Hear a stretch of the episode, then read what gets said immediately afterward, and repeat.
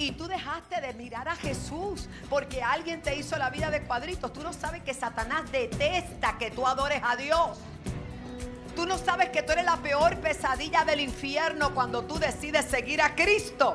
Tú sabes que tú no sabes que él sabe que tú eres efectivo cuando tú estás puesto en las manos del Señor y tú pones tu mirada en él. Tenemos que ser efectivos. Tenemos que reconocer que nuestra lucha no es contra la hermana, no es contra carne ni sangre.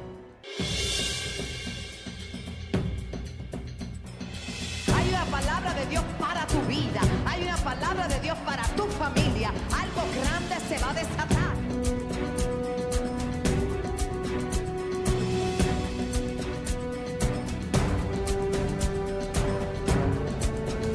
Tú has sido libertado para libertar. Tú has sido ungido para ungir. Tú has sido llamado para desatar la gloria. Tú has sido llamado para grandes cosas en este tiempo.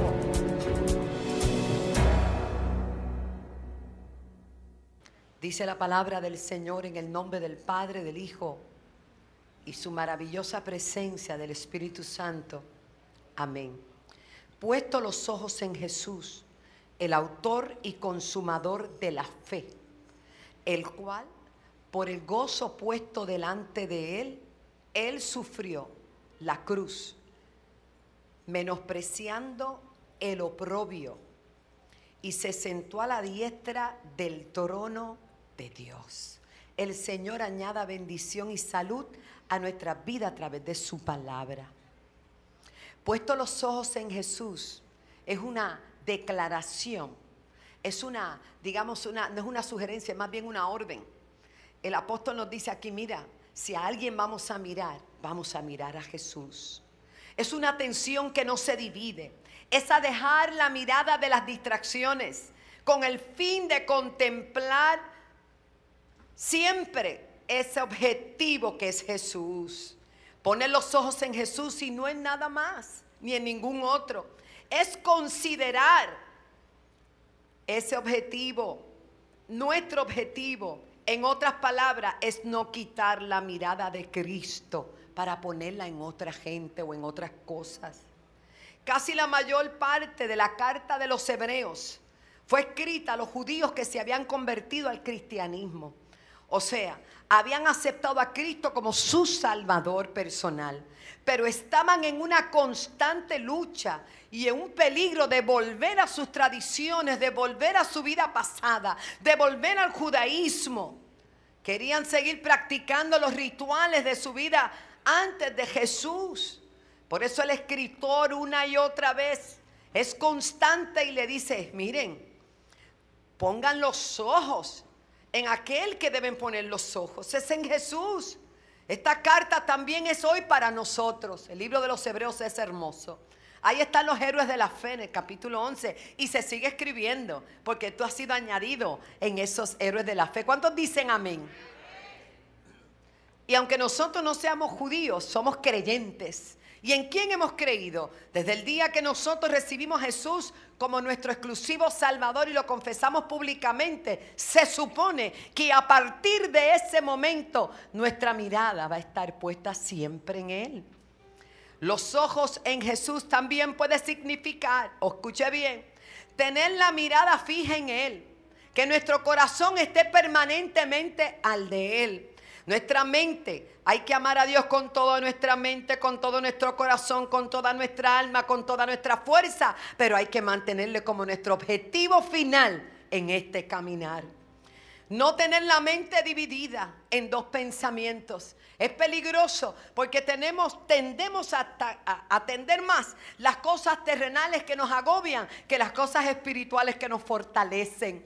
Llegó la hora y la hora es que los verdaderos adoradores adoremos al Padre en espíritu y en verdad. Si usted va a, a ver el tiempo que usted viene a la iglesia, puede que venga el lunes una hora y media, saque cuenta. Una hora y media. Puede que venga el miércoles dos horas, ya son tres horas y media. Puede que venga el domingo. Alaba. No le oigo. Dígame, usted está aquí. Póngale que se demore tres horas. ¿Cuántas horas son? Seis horas y media. ¿Cuántas horas trae la semana? Alaba lo que él vive. Y esas son las horas que usted está ahí enfocadito. Y a veces estamos aquí, pero pensando en que el arroz se le va a quemar porque lo dejó prendido. Dejó el pavo en el horno. Mire, hermano, el tiempo que usted está aquí, dedíqueselo al Señor, adorándole, gozándose en su presencia. Pero cuando salimos de la casa del Señor, no permita que nada le quite su mirada de Jesús. No es que usted va a estar así, es que usted camina, se mueve en este mundo, pero usted sabe que no es de este mundo, que su corazón está ligado al Señor y Jehová el Señor es su fortaleza. ¿Qué palabra? Puesto los ojos en Jesús. Es que habría que decírselo a la gente. Si aún ellos tuvieron la experiencia de ver al Calvario, y ver a Jesús puesto en el centro, en aquella cruz. ¿Cómo olvidar esa imagen? ¿Cómo no tenerla presente? Que moría por todos, por toda la humanidad. Y aquellos que tuvieron el privilegio de ser testigos, de verlo. Allí en la cruz, ¿cómo podían olvidarse de eso? Pero tú y yo no estuvimos allí. Pero hoy tenemos la bendición de tener la palabra del Señor que nos da detalladamente todos los pasos de Jesús hasta la cruz del Calvario. Y luego de la cruz, su resurrección, 40 días y 40 noches con sus discípulos y con la comunidad y con la gente, para que hoy nosotros atestiguemos de su gran poder y de su gran amor. Aleluya. No podemos desenfocarnos de Él. No perder la perspectiva de que fuimos llamados por Él y Él espera de nosotros que nos mantengamos enfocados en Él. Hay cuatro, voy a poner cuatro razones por las que debemos mantener nuestra mirada en Señor. Porque Él es fiel. Él es fiel. Dígale que está a su lado, Él es fiel. Pastora, pero yo estoy decepcionado. Usted que está en la casa y me está viendo por la radio porque decidió de en adelante irme por la radio. Pues te tengo una noticia. Lo de la radio es un ratito. Se supone que tú vengas a la casa del Señor, ¿sabe? Es que usted no sabe, pastora, aquella hermana tan imprudente, tan mal testimonio que da. Y usted la saluda, pastora. Y yo no puedo vivir con eso, pensando que usted saluda a esa hermana que no da testimonio. Y tú dejaste de mirar a Jesús porque aquella hermana te estorbó. Y tú dejaste de mirar a Jesús porque alguien te hizo la vida de cuadritos. Tú no sabes que Satanás detesta que tú adores a Dios. Tú no sabes que tú eres la peor pesadilla del infierno cuando tú decides seguir a Cristo. Tú sabes que tú no sabes que él sabe que tú eres efectivo cuando tú estás puesto en las manos del Señor y tú pones tu mirada en él. Tenemos que ser efectivos. Tenemos que reconocer que nuestra lucha no es contra la hermana, no es contra carne ni sangre. Pero qué fácil. Cualquiera nos decepciona. Cualquiera nos mira mal. No vuelvo no voy más, voy a entregar el ministerio, voy a entregar, pues tú realmente no sabes a quién le has creído. Sonríe que Cristo te ama. Puesto los ojos en Jesús.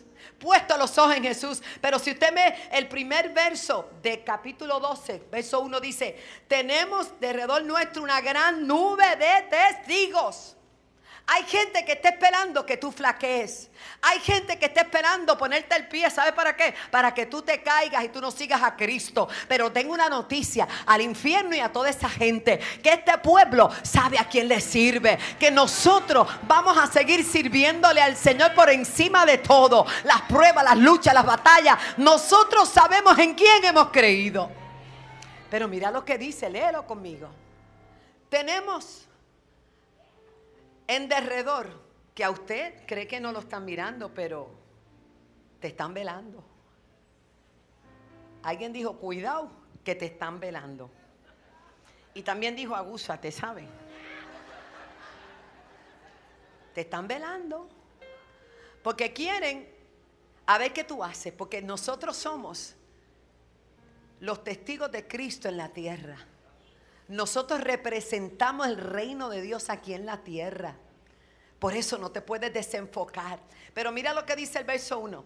Teniendo en derredor nuestro tan grande nube de testigos, despojémonos de todo peso de todo peso, ¿qué te está cargando? ¿Qué te está dando peso? Suelta esa carga, entregásela al Señor. Si hay un problema, una situación, algo que te está molestando, entregale en este día al Señor y sigue hacia adelante ligero, porque la carga de servir al Señor no es pesada y su yugo es ligero.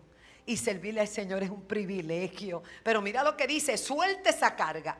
Suelta el pecado que te asedia. No es que te alcanzó, es que te persigue. Y dice, y corramos con paciencia la carrera que tenemos por delante. No podemos llegar a la meta si no hay meta para llegar. ¿Hacia dónde tú te diriges? ¿Cuál es el objetivo de tu vida?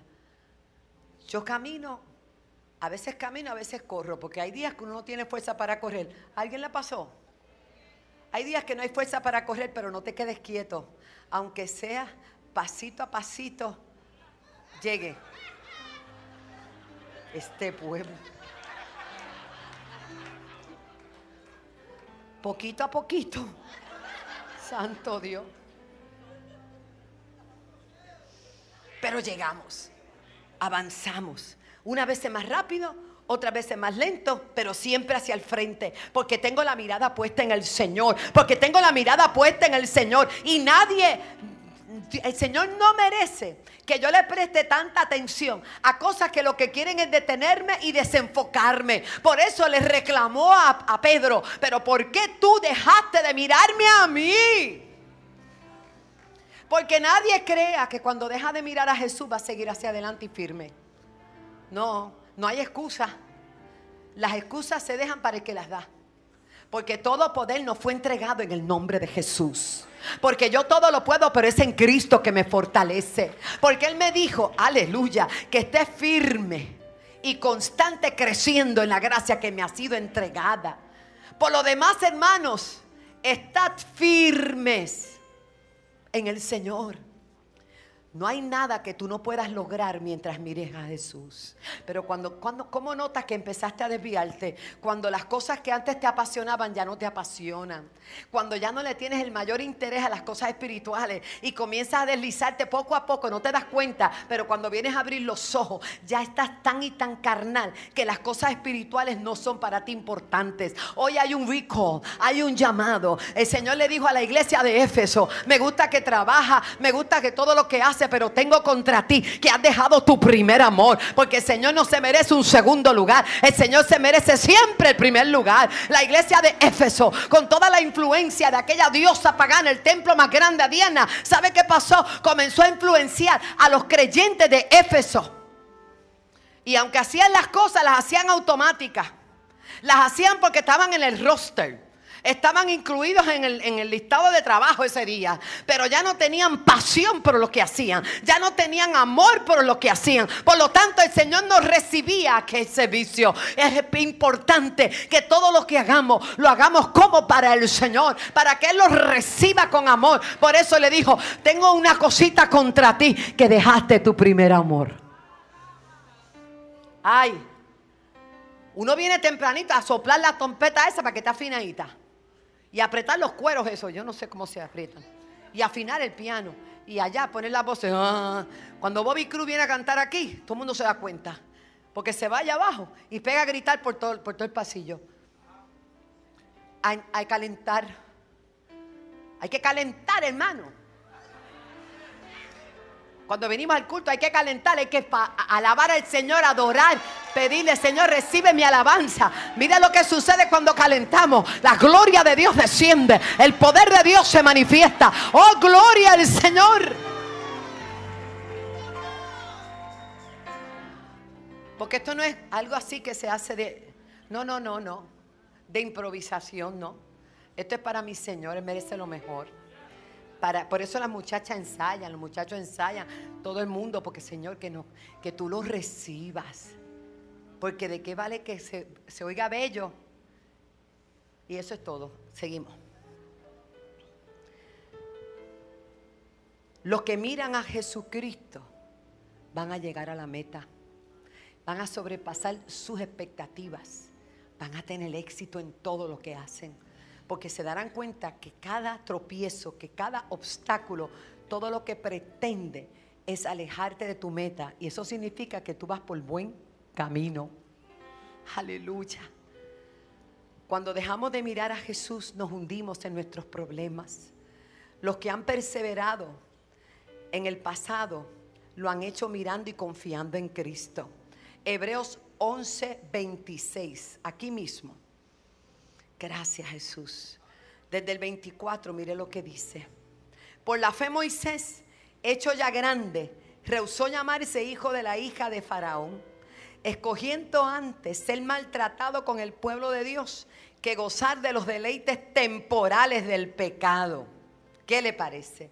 Teniendo como mayor riquezas el vituperio de Cristo que los tesoros de los egipcios, porque tenían puesta la mirada en el galardón. ¿Dónde tenían puesta la mirada? En el galardón. Gracias. Verso 27, mire la victoria de Moisés. Por la fe dejó a Egipto. Hay gente que todavía no ha dejado Egipto. Aleluya. Por la fe dejó a Egipto.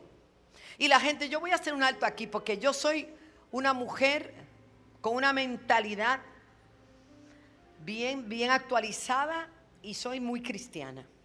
Pero hay gente que piensa que Egipto es compartir en una fiestecita. Eso es Egipto, está equivocado. Sentarse en un cine es Egipto, está equivocado. ¿Sabe lo que es ser egipcio? Tener ídolos en tu corazón. ¿Sabe lo que es ser egipcio? Murmurar. Los egipcios les gustaban pelar a todo el mundo. Se creían superiores, se creían una raza mejor. Maltrataban a los demás. Hay muchos egipcios, hermano maltratando a los demás, esclavizándoles. Escuche, la vanidad de sus corazones les hacía sentirse mejor. Pero hay gente cristiana que, no, que no están disfrutando su hoy porque piensan que todo es de Egipto. Te tengo una noticia. Si tu ojo es malo, todo es malo. Ay, pero si tú tienes un ojo bueno, todo es bueno. Alaba. ¿Qué pasó? Bueno, yo sé que algunos lo entendieron otro día. Le explico. Yo soy libre en Cristo. Él cambió mi lamento en baile. ¿No le gusta la palabra? En baile. ¿No le gusta? En baile. Y hay hermanos que cuando vayan al cielo y empiecen a danzar o bailar, van a decir, yo estoy fuera de lugar, yo no quería venir para acá a bailar. Bueno, los del infierno no van a bailar, van a brincar. Porque va a estar tan caliente el infierno que eso va a ser así brincando. Mientras allá vamos a estar con la sinfónica, con la orquesta Bethesda con la orquesta La Senda, la banda del Señor, alaba. Es triste que haya esa mentalidad. Bueno, sigamos adelante.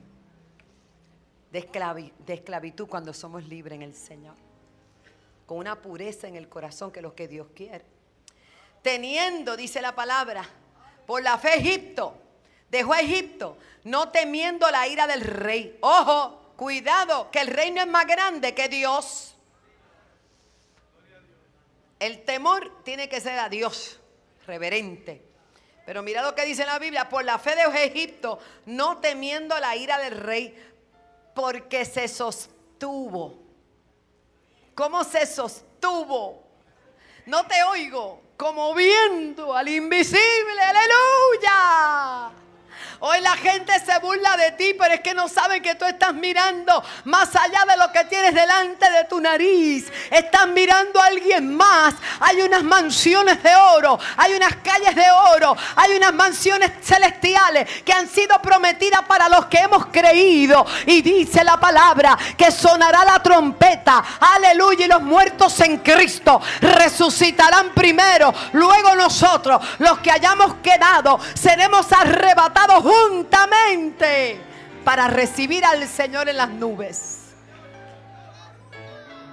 Pero antes de que eso suceda, aquí yo tengo que mantenerme mirándolo a Él. No me voy a desanimar porque hayan cuatro bobos que pongan boberías en el Facebook. Por favor. Alguien me escribe y me dice, pastora, ¿cómo usted puede? Yo, ¿cómo puedo qué? Tanto ataque, yo dije, es que estoy haciendo algo bueno que si no ponen mi nombre, están, fuera de la noticia. Digan lo que quieran, que sea mintiendo, porque cada vez que mienten yo soy más bendecida de parte del Señor. Usted no se ponga triste por lo que nadie diga. Más vale que no sea verdad. Alaba. Todo lo que digan en contra suya mintiendo le bendice a usted. Siga hacia adelante. Que usted de la senda, yo soy la senda. Para que tú lo sepas donde hay promesas de Dios, donde Dios habla continuamente a su pueblo, donde Dios manifiesta su poder, donde creemos que aquí el grande se llama Jesucristo, el Rey de Reyes. Por eso se mantuvo mirando al invisible, como mirando al invisible. En segunda de Timoteo, oh gracias Señor, capítulo 4 versos 7 y 8. Vaya conmigo. Mire qué lindo. ¿Qué dice el apóstol Pablo? He peleado la buena. Esto no es una batalla mala. Hay gente que dice, ¿cómo están peleando la buena batalla? Pero pareciera que vienen de... ¿Tú lo has oído? Ay, ay, ay hermano, disimule por lo menos. Tómese un juguito, haga algo, póngase mejor. Si está pálido, póngase un poquito de, rubor. O, de ese dos pescosas para que despierte, hermano. Si se pone coloradito. No esté hablando del reino así. No, no, que yo llegué con gripe de Estados Unidos y el oído me dolía porque cuando uno se monta un avión con gripe eso te quiere reventar. Pero usted cree, yo me vine el viernes para acá y mire, yo aleluya hasta que no me quedo más fuerza. ¿Por qué? Porque yo sé cuál es el remedio de toda enfermedad. Adorar al Señor. Yo fui creada para alabarle a Él. Aleluya. Eso es lo que el enemigo no quiere que tú llegues aquí a adorar al Señor. Tu carne no quiere adorar al Señor. Pero el Señor nos enseña que hay que hablarle a esta carne y decirle, alma mía, alaba Jehová. Y no olvides. Oh, no, pero tú te crees que tú te mandas. Oh, pero tú oyes, ¿qué tú te crees que tú te mandas? No, Señor. Alma mía, alaba a Jehová. Y no te olvides de ninguno de sus beneficios. Él es el que sana todas tus dolencias. Él es el que perdona todas tus iniquidades. Él es el que te rescata del hoyo. Entonces nos vamos a... He peleado la buena batalla. Buena batalla, diga buena batalla. Lo grande de batallar en Cristo, no, y con Cristo, es que ya la victoria está garantizada. No es a ver qué pasa, es que ya Cristo venció. Y por medio de Él te hizo a ti y a mí más que vencedor. Yo no sé cómo se llame tu batalla. Yo solo sé que el fin del discurso es que eres vencedor. He peleado la buena batalla He acabado la carrera. He guardado la fe. ¿Qué vamos a guardar? Porque tenemos una nube. Verso 8. Por lo demás, mire qué confianza. Me está guardada. Usted no está peleando para, tú sabes, cualquier cosita. Mire, las coronas de aquí, made in Japan, digo en Taiwán. Pastor Ángel, ¿verdad que sí? Le puede dar moho porque no son oro sólido, pero la de allá es un oro que no se ha visto en la tierra. Lo que usted está haciendo, se está esforzando para exaltar al Señor, para buscarle al Señor, tiene una recompensa que ningún hombre te puede dar. Por lo demás me está guardada la corona de justicia, la cual me dará el Señor, juez justo, en aquel día, no solo a mí, sino también a todos los que aman su venida. Usted no está, usted no está aquí perdiendo el tiempo, usted está disfrutando cada momento del Señor. Aleluya. Por eso Moisés tuvo victoria. Lo invisible es lo que no se puede ver o mirar, pero si se mira, ya no es invisible. Si usted se lo puede imaginar, se lo puede imaginar. Gracias Señor. dice la palabra que Eliseo, Elías, Abraham se sostuvieron mirándolo a él. Y al que miró Pedro, todos esos hombres y mujeres que estaban con el Señor, no veían el invisible, lo veían a Él. ¿Cómo será lo invisible? La pregunta nos parece no tener lógica. Pero Moisés se sostuvo todo ese tiempo mirando lo invisible para la gloria del Señor. Cuando quitamos la mirada del Señor, un día le preguntaremos a Pedro, cuando lleguemos allá, porque Pedro le dijo, si tú eres el Señor, yo quiero caminar por encima de las aguas. La respuesta se hizo evidente, sí era Jesús. Y él caminó sobre las aguas. Me gustó mucho la explicación que dio Rafa el viernes. Yo sé que eso fue Dios que él se lo entregó. Él dijo que cuando nosotros declaramos una palabra, lo que es líquido se puede convertir en sólido. Lo dijo. Uno está atento a la palabra. Pero lo que yo quiero pensar es que cuando yo me paro y, camino sobre lo que Él ha dicho, no importa cómo sea la superficie, mi caminar va a seguir seguro, porque Él lo dijo. Mi vida es un testimonio de lo que es caminar sobre lo que Dios ha dicho. Y cuando la pastora Elizabeth decía 17 años, yo decía 17 años. 17 años. Que alguien dijo que eran, y a los 11 años, 10 a 11 años, empecé a recibir como noticia que los trasplantes de hígado pueden durar de 10 a 11 años. Y hay un médico que sabe que es así. Y a veces 5, a veces que no duran más que 6 o 7 meses. Pero esta que está aquí camina sobre algo que dijo Cami, ven.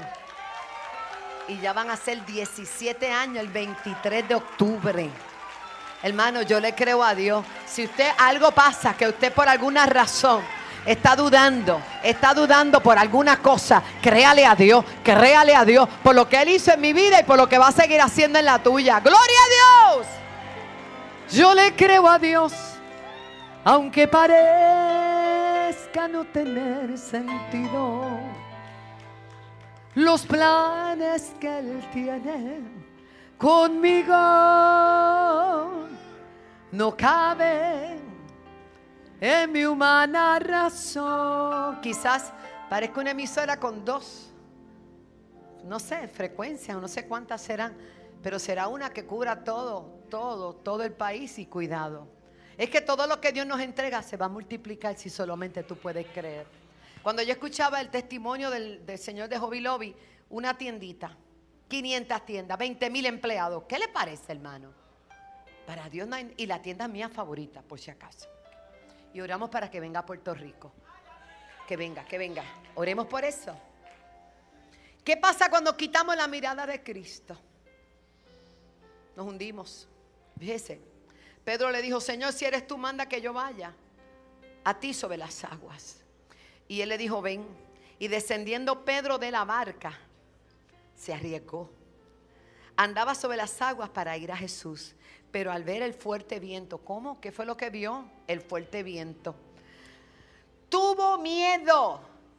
Y el miedo te paraliza, el miedo neutraliza tu fe de tal manera que tú empiezas a dudar de lo que Dios está haciendo. No es que lo va a hacer, ya comenzó a hacerlo, pero tu miedo paraliza todo. Hoy es día de echar el miedo fuera en el nombre de Jesús.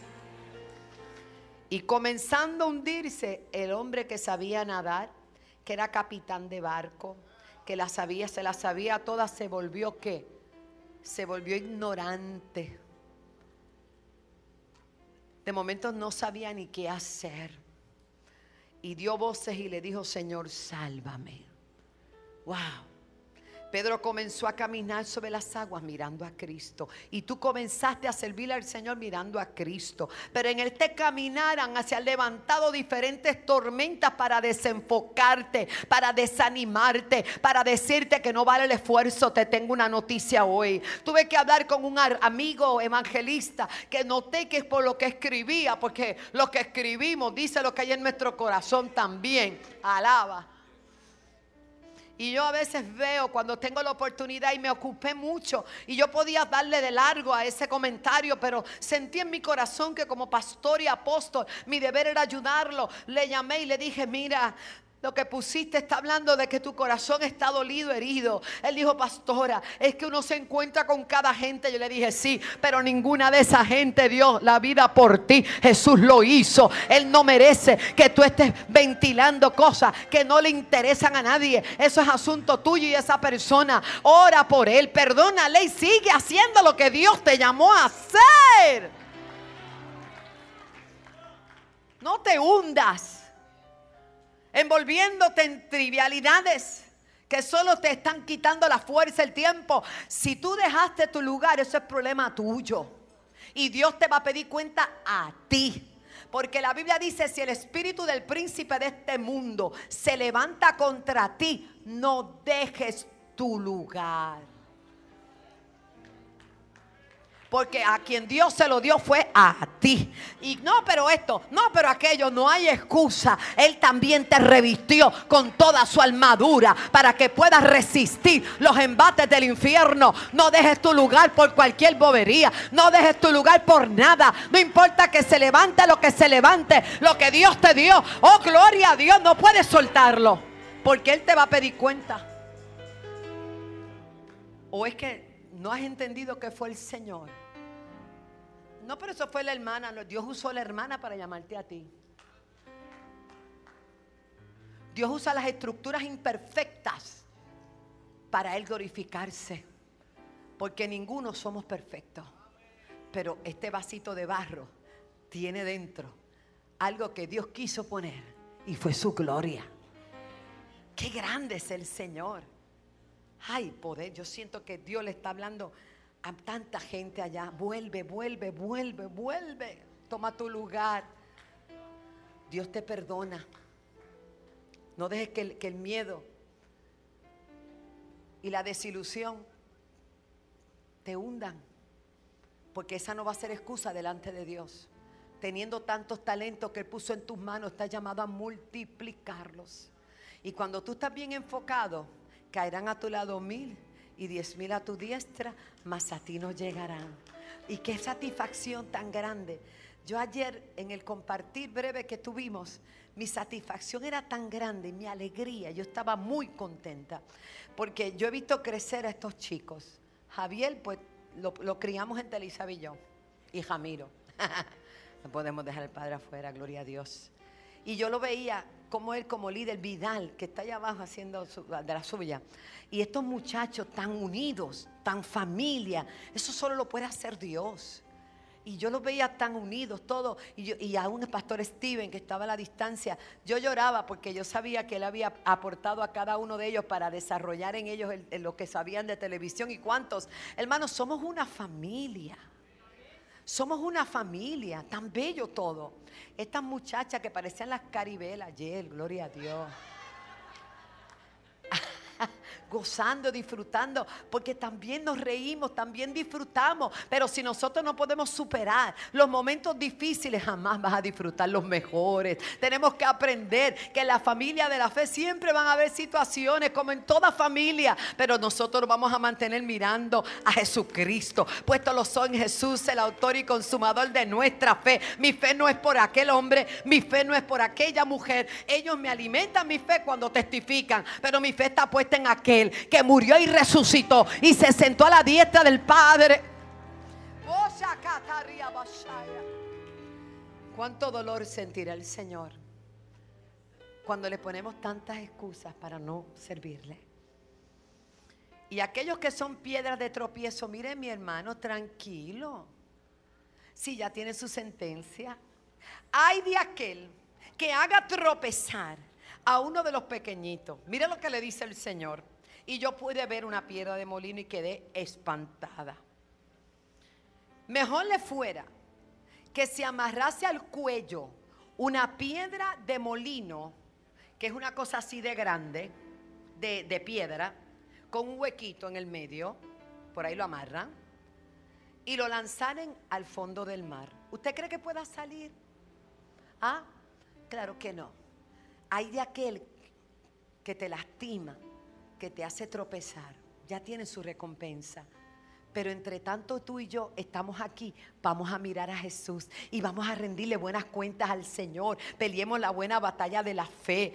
No podemos quitar. Hoy yo les animo a como hizo Jesús.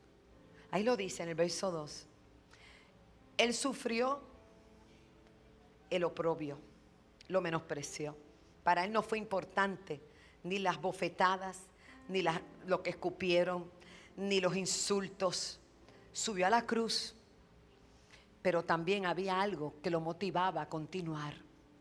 Hoy yo te invito, iglesia, no hay otra verdad. Solo Cristo salva. Él lo dijo, yo soy el camino, yo soy la verdad, yo soy la vida. Aquí no es saber a dónde apostamos para ganar. Aquí solo se gana en Cristo. Tú no tienes otra opción. Tú puedes decidir dejar al Señor y vivir una vida realmente bien triste y sobre todo sin salvación. Pero también puedes decidir hoy abrazarte a Jesucristo como nunca antes, tener un nuevo comienzo. El domingo pasado hablaron de un segundo aire. Hoy es un nuevo comienzo. Es que en el Señor se renuevan las misericordias cada mañana. Hay grandes oportunidades. Dios no está pendiente del, fracaso que tuviste ayer. El Señor quiere que te levantes hoy y que no te caigas más. El Señor lo quiere hacer. Dios es un Dios de amor y de misericordias. Y en este caminar vamos a ir endureciendo nuestro paso. Créame que los desiertos no son lugares para quedarse son lugares para ver a Dios. Pastora, sí, porque cuando Agar la despidieron y con el aval de Abraham y con el aval de Sara, se tiene que ir del campamento. Le dieron un mendrugo de pan, yo me imagino una cosa así de grande de pan, y una alforja de agua. En el burrito váyanse con Ismael. Y cuando ella se fue, ¿sabe lo que pasó? Ahí había una promesa todavía. La bendición alcanzaba a Agar y al hijo, a pesar de. Y cuando se le acabó el agua y se le acabó el pan, ella dice que se apartó de su hijo y se escondió en un arbusto porque no quería ver morir a su hijo. Y el Señor le dijo, no, no, no, no, es que no se va a morir. No hay agua, no hay pan, pero estoy yo.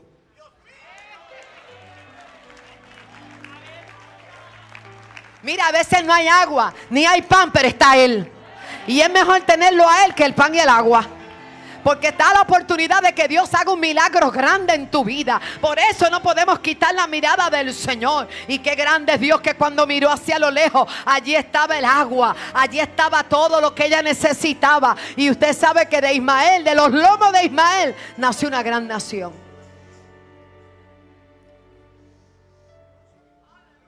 Elías se desanimó y se metió a la cueva por lo que decía Jezabel. Jezabel siempre está mandando mensajes. El espíritu de Jezabel te intimida, te quiere manipular, te quiere controlar. El libro Apocalipsis habla de los que se dejan dominar por Jezabel. Pero esta iglesia no se puede dejar dominar por el espíritu de Jezabel. Que te intimida, que trae división, que trae contienda, que trae amenaza. No, no. Y Elías, después de haber visto la gloria de Dios, por eso te digo, que aunque seamos hombres y mujeres de Dios, hay momentos en que Jezabel manda aviso y dependiendo tu estado de ánimo, tú vas a recibirlo o no. El que te dio la victoria en el monte Carmelo hizo descender el fuego sobre tu holocausto sin, sin fuego, alaba. Solamente por un clamor es el mismo que te va a sostener cuando Jezabel te amenaza. Y estando en la cueva, diciéndole a Dios, solo, y le dijo que tú haces aquí, solo he quedado yo. Y tengo que preservar mi vida, porque me quieren matar. Mira qué barbaridad. Y el Señor le dijo, lo que tú no sabes que yo tengo siete mil como tú, que no han doblado rodillas a los vales. Y usted sabe cómo le habló y cómo lo sostuvo. Cuando se secó el rito, lo mandó para otro sitio a comer. Dios siempre te va a dar directrices, Dios siempre te va a sostener, porque se puede acabar el pan y se puede acabar la harina, se puede acabar el aceite, pero Dios nunca se va a acabar. Yo tengo que decirte que esta es una palabra para alguien que el agua y el pan se está acabando. Pero yo tengo una palabra de parte del Señor. Dios nunca, nunca te va a dejar. Dios nunca te va a dejar. Dios nunca te va a dejar. Y esa lucha que hay en esa oficina y esa lucha que tienes porque los testigos están alrededor tuyo oprimiéndote. Si tú te mantienes mirando a Jesús y haciendo lo que Dios te llamó a hacer, dando testimonio del Señor, Dios te entrega la victoria. Vendrán contra ti por un camino y por siete saldrán huyendo. Porque el Dios de la victoria está aquí en este día. Aleluya. Él se sostuvo, Jesús, viéndote a ti y a mí hoy aquí. Porque Él podía ver que a pesar de todo, nuestra fe en Él nos iba a mantener firmes. Y tú debes quedar bien con Él, honrándole, sirviéndole de todo corazón. Y no permitas que nada ni nadie afecte tu caminar en Cristo. Él se sostuvo mirando el gozo que tenía puesto delante de él. Ese gozo era una iglesia triunfante que a pesar de la persecución, de la lucha, de la injuria, de todo lo que vendría, porque nosotros lo representamos a Él y Él sufrió todo eso, pero obtuvo un nombre que es sobre todo nombre en el cual se doblará toda rodilla de lo que está en el cielo, en la tierra y debajo de la tierra. Y ese día viene.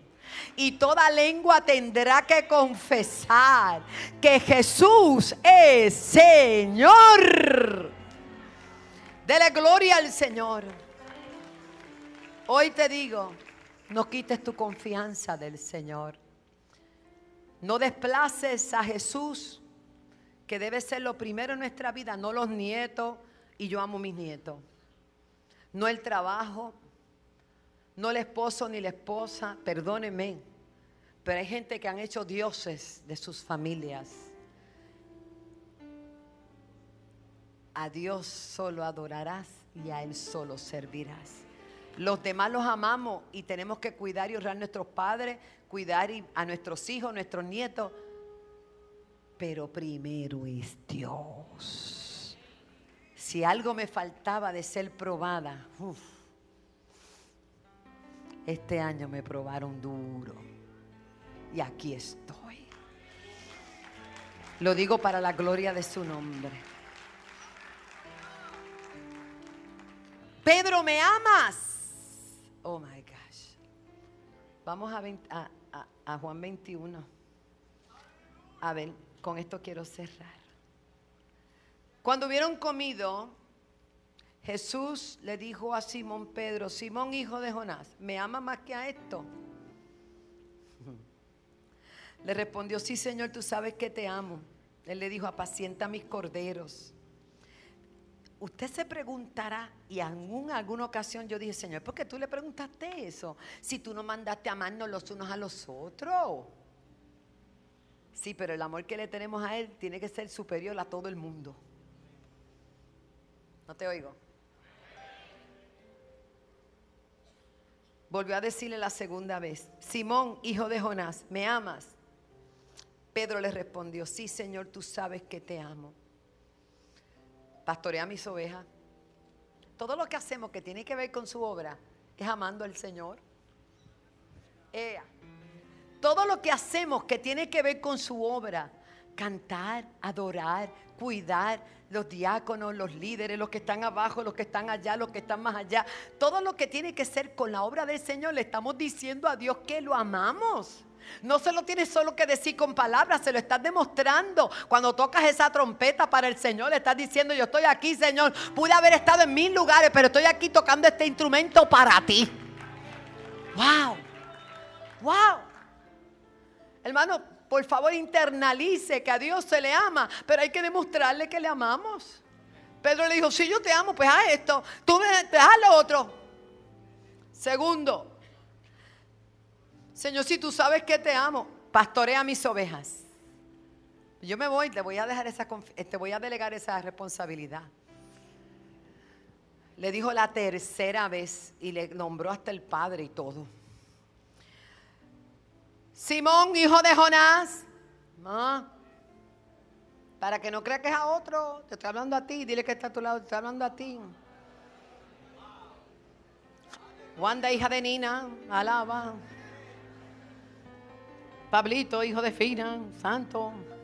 Axelito, hijo de Pablo, alaba. Quizá usted no conoce el nombre de la padre o la madre que lo parió, pero están aquí. Pero miren esto, miren Jesús lo que hace. Pedro, Simón, hijo de Jonás, ¿me amas? Ya Pedro no sabía qué hacer. Primero lo mandaron a apacentar los corderos. Segundo lo mandaron a pastorear las ovejas. Ahora para qué me van a mandar? Yo no sé qué es esto que está pasando. Si ya yo le dije que yo lo amo. Y Pedro se entristece que le dijese la tercera vez. Me ama. Y él respondió, pero Señor, si tú lo sabes todo, tú sabes que te amo. Apacienta mis ovejas. Llega temprano al culto, hermano. Lo que le toca a la puerta, lleguen temprano. Den la bienvenida con una sonrisa. Lo que le toca al discipulado, no dejen de venir. Me ama, sí te amo, pero ven al coro como tienes que venir. Me ama, sí, pero ven a tocar el bombo ese cuando tengas que venir a tocarlo. Sí, porque qué fácil es nosotros. Ay, rabashanda. Mire, hermano, traduzca eso en servicio. Ay, tan bueno que iba, pastora, puesto los sueños Jesús. Venga al parque y cuando le toca, alaba. Haga lo que tenga que hacer, porque así hacemos que la obra del Señor siga hacia adelante. Ay, se le fue el gozo a la gente, pero vamos a servir. Es que yo lo único que veo ahí es que en esas tres ocasiones, ahí está. Y si no está trabajando, póngase. ¿En qué trabajo? Pregúnteme que yo lo pongo. Las tres veces que el Señor le habla a Pedro de su amor, lo manda a trabajar. Ay, es que aquella hermana, eh, me importa. No, eh, tampoco me importa. Apacienta mis ovejas, pero vean lo que ve a continuación, que con esto se haga un gran cierre. Perdonen los que se fueron de la radio, se lo perdieron. Me hubieran dado tres minutos, se hubieran completado. Pero como no quisieron, pues amén. Hoy a las 5 de la tarde vamos a estar en Redentor porque van a entrevistar al pastor Pablo Ortega. Ahorita hablamos. Él va a dar cuatro huesos allí. Desierto, desierto, le dicen a, a Simón. Cuando era más joven, yo escuché algo el viernes bastante difícil, de izquierda y derecha, pero eso es un chiste interno. Te, te ceñías e ibas a donde querías, mas cuando ya seas viejo, extenderá tus manos y te ceñirá otro y te llevará a donde tú no quieras. Pastor, ¿y qué es eso? ¿Cómo, ¿Con qué se come? ¿Cómo se explica? Cuando uno madura en el Señor, está hablando de la edad anciana también, pero está hablando de madurez. Cuando usted es maduro, usted no hace lo que quiere, sino lo que Dios dice que usted haga. Los inmaduros siempre están hablando para allá y para acá y usted los deja hasta que cojan madurez, si Dios quiere, ¿verdad? Es nuestra oración que crezcan. Pero yo quiero hoy cerrar diciéndote lo siguiente. Si quitas la mirada de Jesús, no tiene sentido vivir en el Evangelio, vivir en Cristo. Porque nuestra meta es agradarle a Él y llegar a donde está Él. Yo prosigo al blanco, a la meta, al blanco de la soberana vocación con la cual Dios nos llamó a ti y a mí. No es que lo hayamos alcanzado, pero seguimos hacia adelante para ver si logramos alcanzarlo. Póngase de pie en esta hora. Puesto los ojos en Jesús, el autor y consumador de nuestra fe. Gracias, Señor. Padre, te damos las gracias por permitirnos compartir esta reflexión de tu palabra. Gracias por lo que dejas escrito en ella, que da dirección a nuestra vida. Y aunque estemos pasando por el valle de sombra y muerte, no temeremos mal alguno porque tú estás con nosotros, Señor. Gracias. Y yo quiero hacer este primer llamado. Si aquí hay alguien que todavía no le ha entregado su vida a Jesús, yo quiero invitarte hoy, sí, a ti, a recibir a Cristo como tu Salvador y de aquí en adelante tú puedas vencer porque Él está contigo. Él va a estar contigo porque Él lo prometió. Toda persona que quiera recibir a Jesús, levante su manita donde quiera que esté. Y a esta iglesia triunfante le digo, Dios tiene maravillas para ti. El Señor vino a darnos una vida, pero una vida abundante, que beneficia a todo nuestro ser, espíritu, alma y cuerpo y nuestra familia también. ¿Habrá alguna vida para Jesús en esta mañana? O habrá alguien que diga, Dios te bendiga, mi amor. Ella llegó al salón llorando. Y yo le dije, hoy es tu día, hoy es tu día, te bendigo, hija. ¿Alguien más?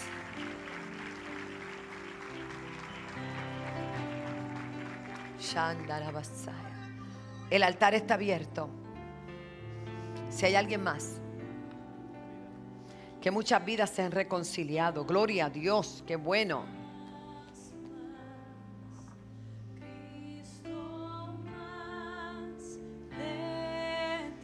más de ti, Señor.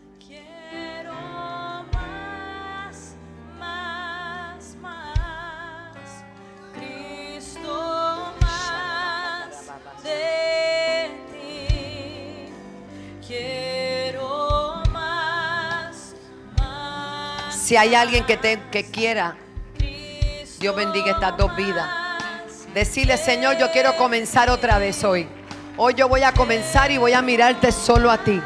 Yo te invito, yo te invito. Dios te bendiga, mi amor. Dios te bendiga. Qué bueno. Tres preciosas vidas para Cristo.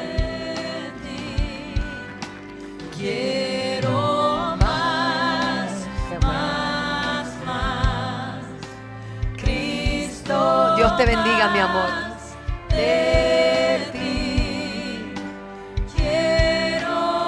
¿Alguien más?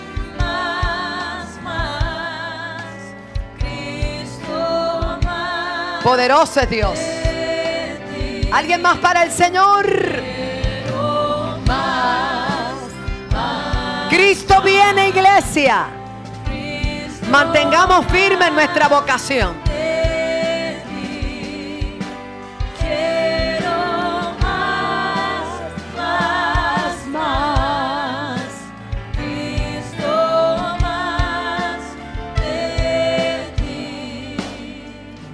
El próximo llamado es, estas cuatro vidas vienen a recibir a Cristo.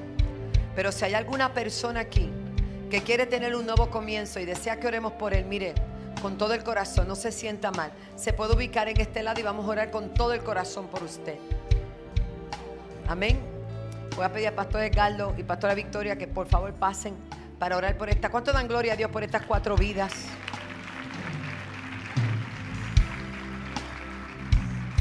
Ahora, escúcheme bien, iglesia, mientras se ora por ellos.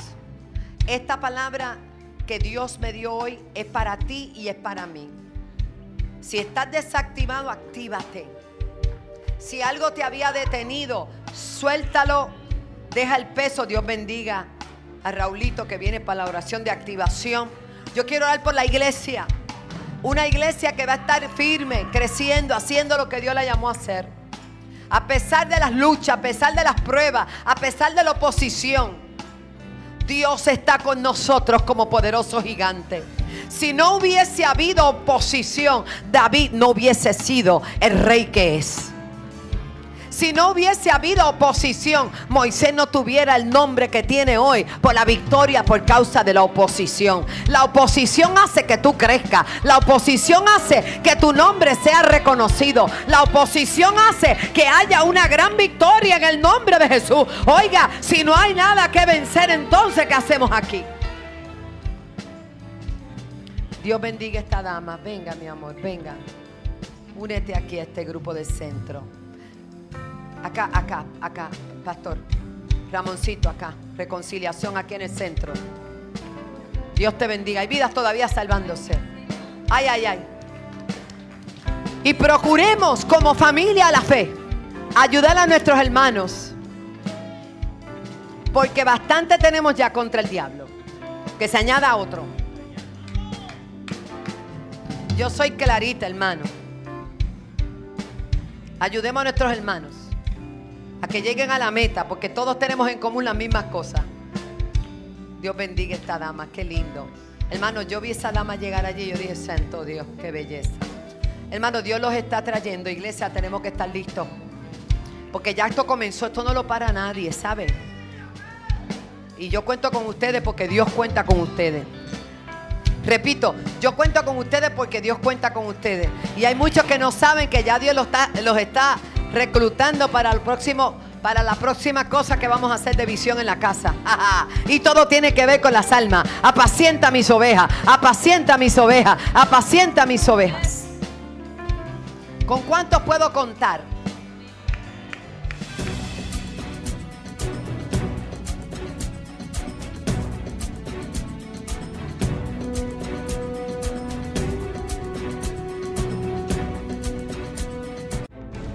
Dios envía su palabra a la tierra. Velozmente corre su palabra. Encontrando así adoradores, valientes parados en la brecha, orando unos por los otros, anhelando sanidades, milagros, gente alegre expectante. Gente preparada para recibir aquello que Dios tiene para ellos. Palabra de salvación. Traigan los niños a Él. No los detengan, porque aun cuando fueran grandes, no se apartarán.